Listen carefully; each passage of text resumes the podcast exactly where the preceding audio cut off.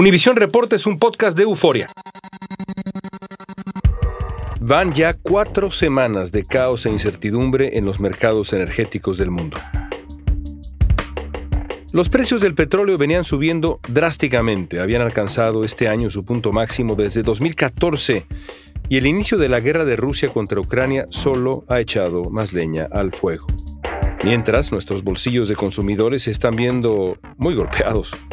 Por primera vez en la historia, el precio del galón de gasolina regular en el condado de Los Ángeles llegó a los 6 dólares.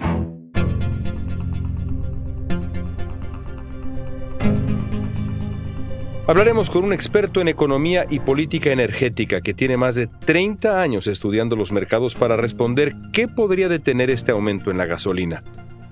También nos va a decir cómo entender la situación actual. Podríamos, por ejemplo, revisar la historia. Hoy es lunes 28 de marzo. Soy León Krause y esto es Univisión Reporta.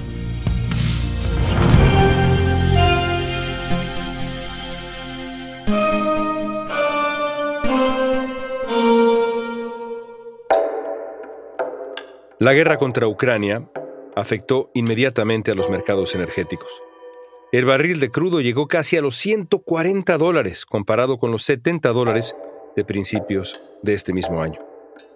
Para hablar de qué podemos esperar, vamos a conversar con Francisco Monaldi, profesor, investigador y consultor internacional sobre economía y política energética. Dirige el programa latinoamericano de energía en la Universidad de Rice en Houston, donde estudian temas como el mercado energético mundial y la transición energética que el planeta está viviendo. Francisco, en, uh, en un momento tan complicado. ¿Imaginaste que vivirías como experto en energía algo así? La verdad que eh, yo he vivido algunas otras crisis y venimos de una, ¿no? Del colapso de la demanda de la pandemia que fue insólito para el sector, pero realmente esto probablemente no tiene precedentes, ¿no? La guerra, el impacto que está teniendo esto en Europa, la, disposición de los europeos de tomar decisiones que jamás parecían eh, eh, posibles, ¿no? Este, realmente la, crisis es de, tal magnitud este, que puede ser un realineamiento de la geopolítica mundial en los años por venir. Hablemos un poco de lo que ha ocurrido en el mercado de los hidrocarburos desde Estados Unidos en función del conflicto entre Rusia y Ucrania, la guerra de Rusia contra Ucrania. Después de considerable presión política, el presidente Biden decidió suspender la compra de hidrocarburos rusos en Estados Unidos. ¿Le hace daño a Rusia esto o es una medida más bien simbólica? Es más que todo simbólica, porque, eh, fíjate, Rusia produce o producía, vamos a hablar todo porque ahora las cosas obviamente están cambiando, 11 millones de barriles diarios, que era alrededor del 11% de la producción mundial, exportaba 7 millones de esos, y de esos 7 solamente exportaba a Estados Unidos un poquito menos del 10%. ¿no? Para Estados Unidos, a su vez, eso representaba solo el 3% del consumo de los Estados Unidos. Eh, entonces, en realidad, para estos dos países, este intercambio no es tan importante, digamos. Esto es muy diferente, por ejemplo, que si los europeos decidieran no comprar más energía de, de Rusia. fíjate que incluso lo que ya estaba pasando, la disrupción que estaba pasando, a pesar de que hasta ahora no habían sancionado al sector energético ruso, habían, se habían cuidado de no hacerlo, la disrupción eh, eh, es mucho mayor que, la del, eh, que lo que representa el mercado de los Estados Unidos. Se estima que alrededor de 3 millones de barriles de los 7 que exportaba Rusia no se están exportando en este momento, por eso que llaman sobrecumplimiento, que en realidad es más que eso, es el miedo o, la, eh, o, la eh, percepción de muchos actores. Eh, no sé si notaste que, por ejemplo, la empresa Shell hizo una compra de, barriles rusos y después tuvo que básicamente decir que, más, que no lo iba a hacer más. ¿no? Este, es decir, ellos, no están, ellos no estaban sancionados, o sea, no, no estaba prohibido comprar barriles rusos, pero simplemente la sociedad europea no quiere que ninguna empresa europea compre barriles rusos, independientemente de si la sanción existe o no. Entonces todo eso está pasando, por supuesto también las sanciones al sistema financiero han obstaculizado buena parte de las transacciones en el tema energético. Entonces, eh, digamos, ya la disrupción es mucho mayor que la que representa la prohibición de Estados Unidos.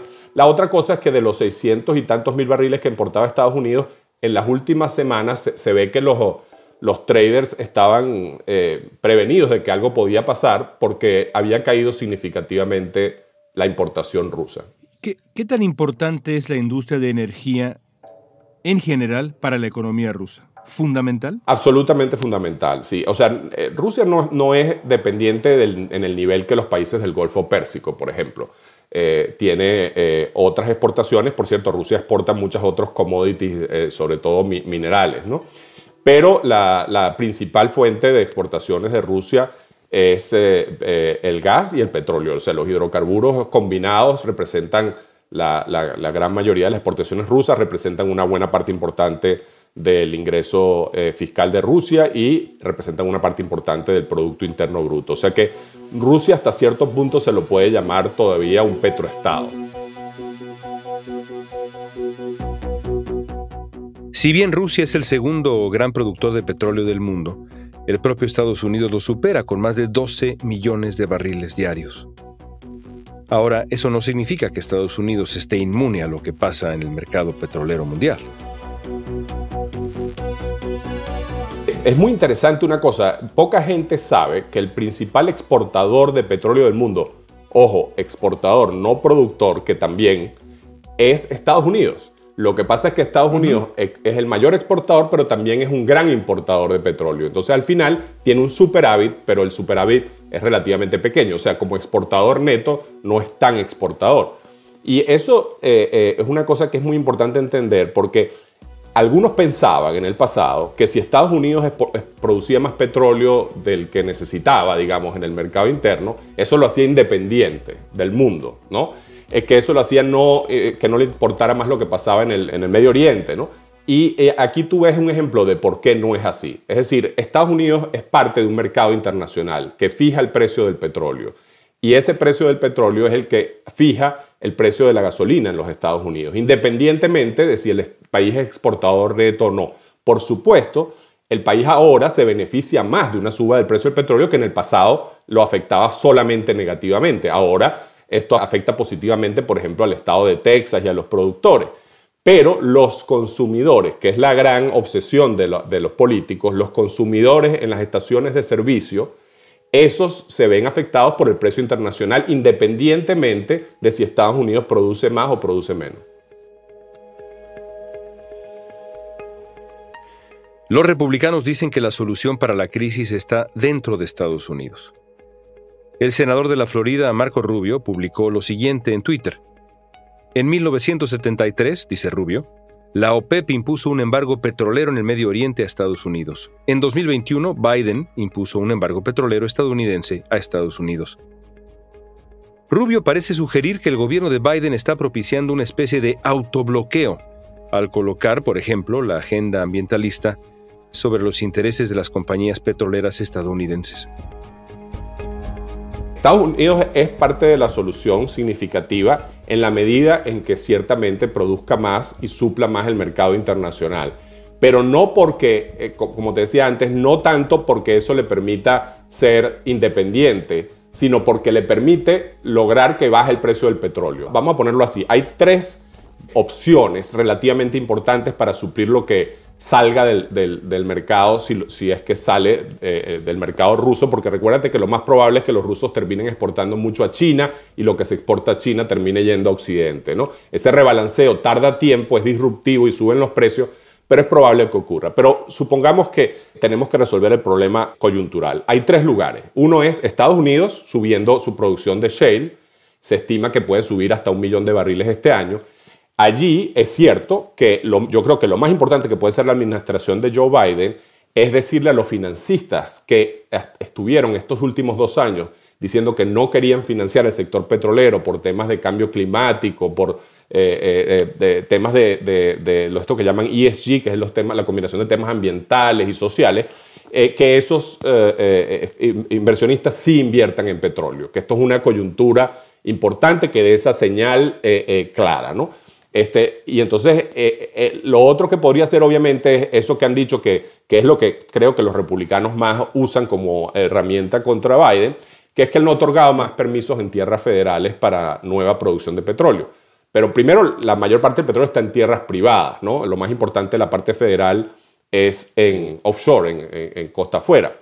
Eh, pero segundo, es cierto que hay un montón de permisos ya otorgados que no se están utilizando. Es decir, esa no pareciera hoy ser el obstáculo principal, pero ciertamente la administración Biden entró con una hostilidad importante contra el, sector oh, de petróleo y gas como, como si fueran parte del problema y no parte de la solución de, los temas energéticos del mundo. Por razones ambientalistas. Sí, la parte ambiental sin duda, porque se refiere al tema de que el cambio climático hace eh, necesario que haya una reducción eh, de las emisiones de carbono y por lo tanto como los eh, hidrocarburos son intensivos en carbono, eh, claramente esa agenda es importante y es importante para el Partido Demócrata, es importante para el mundo.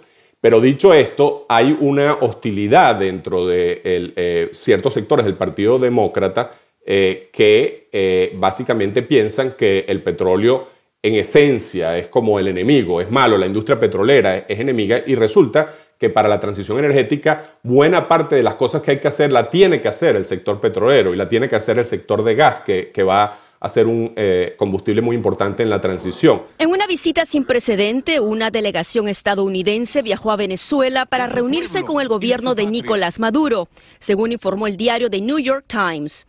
Una de las razones es un supuesto interés de la administración del presidente Joe Biden de sustituir la importación del petróleo ruso con la de Venezuela. Se ha hablado mucho últimamente del papel que puede jugar Venezuela en esta crisis global, en función de Estados Unidos, de su propio mercado energético, pero también pensando en la crisis global. ¿Qué podría hacer Venezuela? ¿Para qué podría servir hoy el crudo venezolano? Fíjate, Venezuela produce muy poco, produce menos del 1% de la producción mundial, alrededor de 800 mil barriles diarios que es muchísimo menos de lo que llegó a producir de 3.4 millones de barriles antes de que Hugo Chávez llegara al poder. La, industria se ha deteriorado muchísimo en los últimos 20 años, no aprovechó el auge de precios para invertir como todos sus eh, eh, competidores y eh, ciertamente recientemente ha tenido, cuando empezaron las sanciones de Estados Unidos, Venezuela producía 1.3 millones de barriles, hoy produce 800 mil. Y básicamente si te lo pones a ver, eh, el diferencial es buena parte de los 500 mil barriles que Venezuela exportaba a los Estados Unidos que no ha podido colocar y que, no, y que no ha podido producir, francamente, últimamente. ¿Por qué no ha podido producirlos? ¿Qué ha pasado con la industria venezolana? ¿Qué pasó con PDVSA? Bueno, es, es una larga historia. Empezó porque Hugo Chávez despidió a la mitad del personal más calificado porque entraron en conflicto con él siguió porque politizaron tremendamente la empresa y la transformaron como una especie de ministerio social este, para hacer programas que no tenían nada que ver con, petróleo, repartir alimentos, eh, construir vivienda, etcétera, etcétera. Eh, siguió porque expropiaron a las empresas internacionales y se retiraron, por ejemplo, Exxon y Conoco y demandaron a, Venezuela y los otros dejaron de, invertir significativamente. Y finalmente Hugo Chávez, eh, Hugo Chávez fue un presidente que todo lo que hizo fue eh, eh, sacrificar el futuro por el presente del consumo. ¿no? Entonces, por ejemplo, le endeudó hasta el máximo la empresa petrolera, le sacó todo el dinero que pudo a la empresa petrolera y entonces no hubo inversión. Después, por supuesto, cayó el precio del petróleo, eso empeoró tremendamente las cosas en el año 2014 y después vinieron las sanciones. Para darte una idea, eh, claro, también ocurrió la pandemia en el año 2020. Desde el, desde, desde el año 2020 hasta hoy tenemos cero taladros perforando pozos en Venezuela. Eso es inimaginable en un país petrolero. en el pico Venezuela tenía 120 taladros perforando, en la época de Chávez tenía alrededor de 50 taladros perforando, hoy en día tiene cero desde hace casi 20 meses. Entonces, eh, eso es lo que explica básicamente la, destrucción del sector.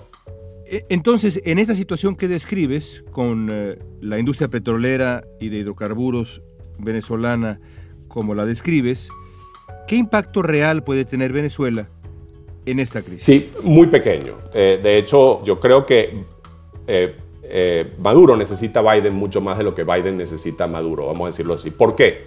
Porque fíjate, en primer lugar, Venezuela, como te digo, es un actor irrelevante en términos de, producción. Además, no puede agregar, incluso si se levantaran las sanciones, no puede agregar más de 100, 200 mil barriles adicionales, que es lo que importa, ¿no? porque sería para suplir el faltante ruso lo adicional. ¿Qué sí puede hacer Venezuela? ¿Qué podría haber Venezuela? Bueno, es cierto que las refinerías de, la costa del Golfo en Texas y en Luisiana consumían en el pasado crudo venezolano pesado y estaban diseñadas para optimizadas para hacerlo. Bueno, esas refinerías se beneficiarían, ¿no? ¿Eso va a alterar el precio del, que pagan los ciudadanos en la estación? No, este, para nada, o mínimamente. Lo, eh, relevante para eso sería que bajara el precio del petróleo. Eh, sin embargo, puede aliviar una situación circunstancial eh, de suministro en esos, en esos lugares en el largo plazo, si en Venezuela se dieran las condiciones adecuadas y los precios siguen altos, ciertamente puede haber inversión en Venezuela. Venezuela tiene las reservas eh, de petróleo no más grandes del mundo, pero una de las más grandes, por lo menos del hemisferio occidental, y eso eh, se puede aprovechar con la infraestructura ya existente para subir la producción. Ahora, el chavismo en 20 años no ha hecho sino destruir el sector, entonces es muy difícil imaginarse que pueden darse la vuelta y, cambiar completamente eh, eh, esa situación. En términos generales, la guerra rusa en Ucrania y sobre todo la debilidad de la economía rusa tras las sanciones, ¿debilita o fortalece al régimen de Nicolás Maduro a mediano y largo plazo? Es una pregunta muy interesante. Rusia eh, había sido un aliado, obviamente, y a la viceversa. Eh, Hugo Chávez y Maduro han sido de los dos o tres gobiernos en el planeta que más han apoyado a Rusia, por ejemplo, en los organismos internacionales votando. ¿no? Ahora, la situación cambia, ¿verdad? Porque ahora Rusia queda aislada del mundo. Rusia no va a poder invertir en Venezuela, en petróleo, tiene muchas otras, eh, digamos, necesidades para usar ese dinero. Eh, y, digamos que de alguna forma ese aliado poderoso que podía ayudar a Venezuela en este momento no lo es.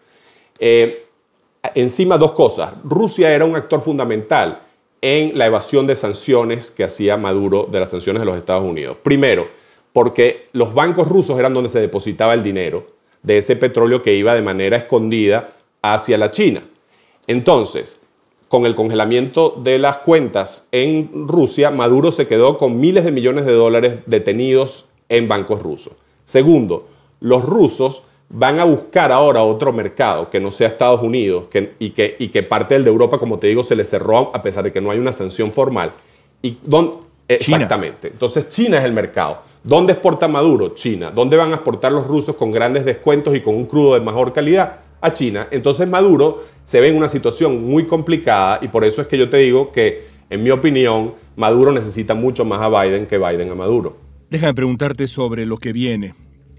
¿Qué panorama hay a mediano plazo para el precio del petróleo? ¿Qué ves? Mira, en, el, corto plazo, por, ejemplo, por cierto, por, supuesto, las disrupciones pueden producir subidas muy, muy significativas eh, que no hemos visto nunca. Normalmente esas subidas tan brutales son malas hacia largo plazo para, el, para el, precio porque eh, lo que eh, termina ocurriendo es que, como pasó en los 70, todo el que puede no usar petróleo lo empieza a no usar. Se venden más carros eléctricos, eh, eh, eh, la gente cambia su cocina de gas por una eléctrica. Es decir, pasan muchas cosas que normalmente no son buenas para la demanda de petróleo en el largo plazo. En, en segundo lugar, si tú quitas esta crisis, lo que íbamos a ver este año era un superávit de petróleo. Es decir, iba a haber más petróleo entrando al mercado que lo que había con la demanda. Claro, esta disrupción es tan colosal que no sabemos cuánto tiempo puede durar esa disrupción y por tanto cuánto tiempo se mantendrán estos precios altos. Pero la mayoría de los análisis de la gente que se especializa en el mercado indican una subida de precio el primer semestre como la que estamos viendo con mucha volatilidad porque cada anuncio, cada día sube y baja el precio. Pero después en la segunda mitad del año volveríamos a precios más bajos pero, pero superiores a los que estábamos viendo eh, el año pasado.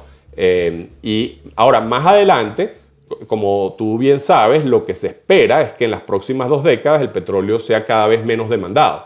O sea que a la larga estamos en un momento muy contradictorio porque el corto plazo eh, es de precios altos, pero el mediano y largo plazo eventualmente es de precios bajos.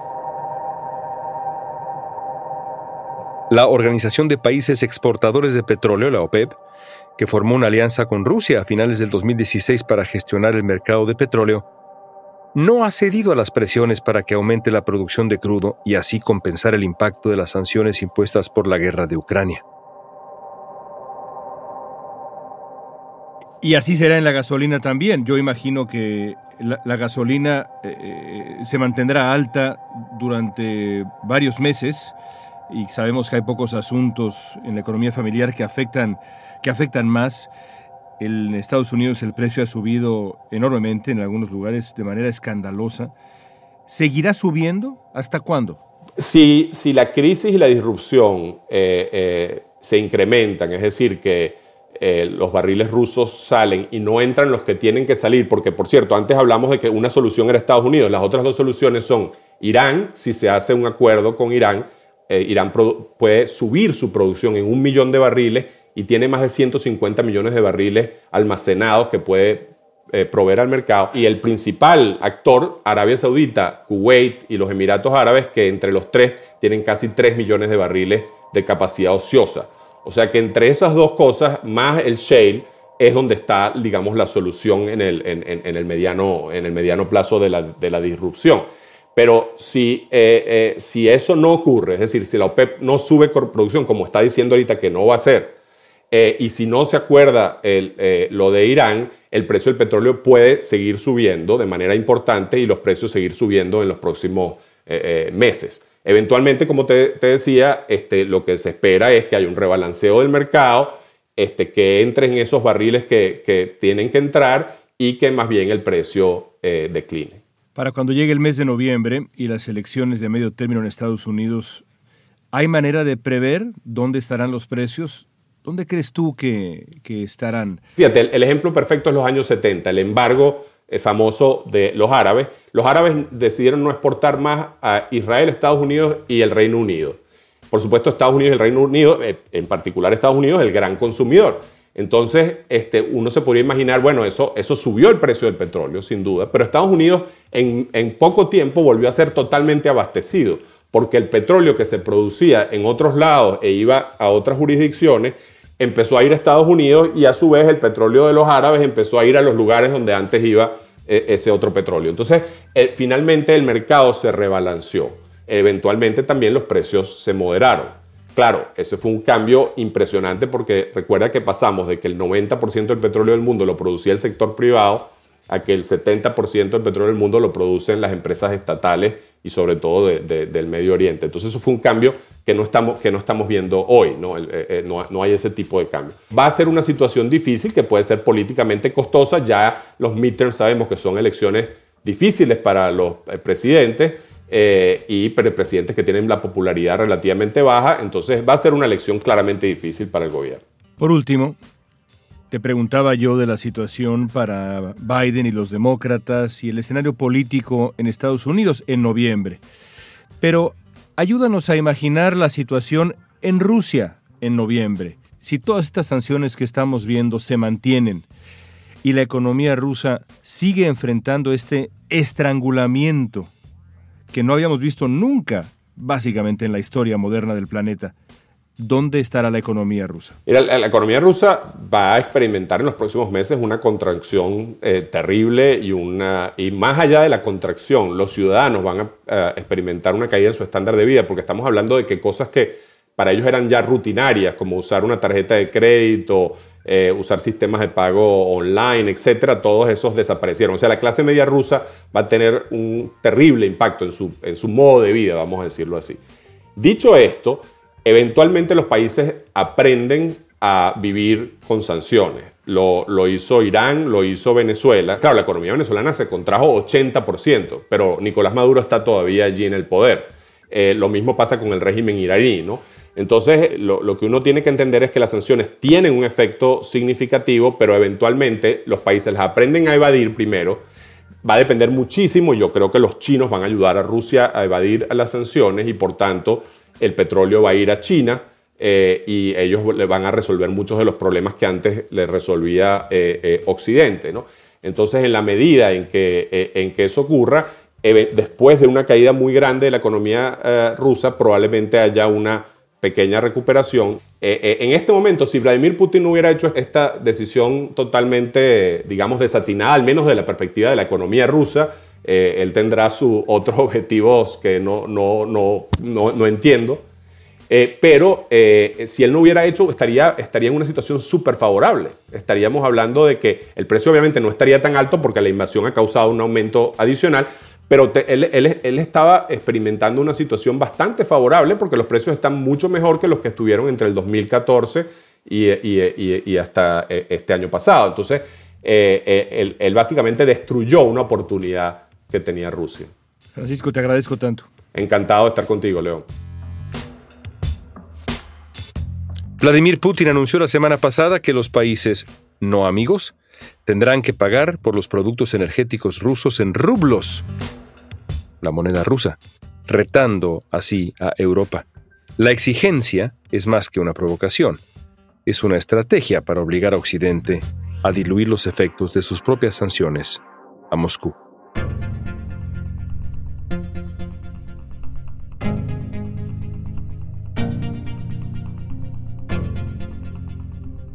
Y esta pregunta es para ti. ¿Crees que a mediano o largo plazo la humanidad dejará de depender del petróleo? Usa la etiqueta Univision Reporta en redes sociales y danos tu opinión en Facebook, Instagram, Twitter o TikTok.